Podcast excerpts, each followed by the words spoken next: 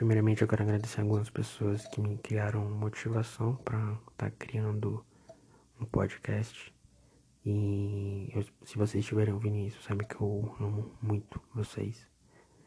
Bom, como é o primeiro episódio, ninguém sabe o que dizer e comigo não seria diferente.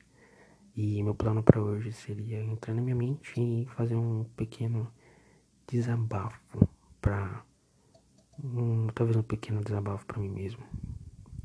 E talvez minhas palavras possam ajudar alguém que esteja na mesma situação.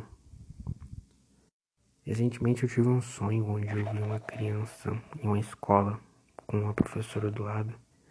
E quando eu passava do lado dele, essa professora começava a gritar muito comigo falando que eu havia abandonado a criança ali. Só que eu não conhecia aquela criança. Eu não sabia quem era. Como eu poderia, poderia abandonar uma criança que eu nem sei quem é? Só que eu agarrei a criança e falei que nunca mais ia deixar ela sozinha. E quando eu acordei, eu fiquei confuso e pensei: aquela criança era eu. Aquela criança sozinha e abandonada, pedindo por alguém pra resgatar ela, para cuidar dela, era eu. E nada melhor que ninguém para fazer isso do que eu mesmo.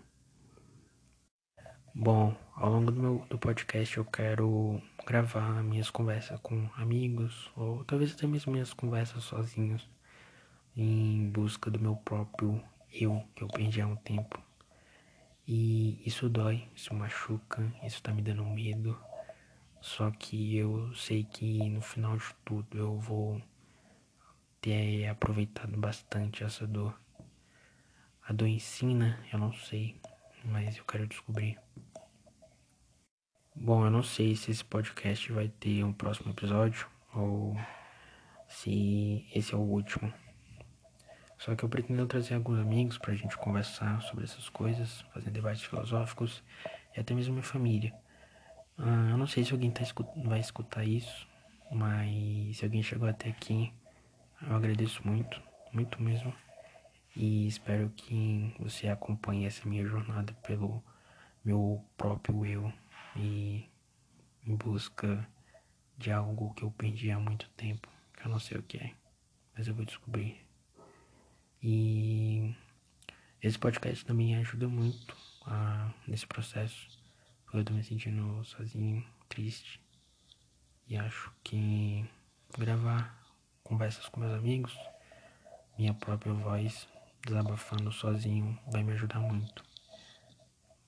Eu não tenho um rosto, eu não tenho um corpo, mas o que eu tenho é a voz. E a voz é a coisa mais forte que existe no mundo.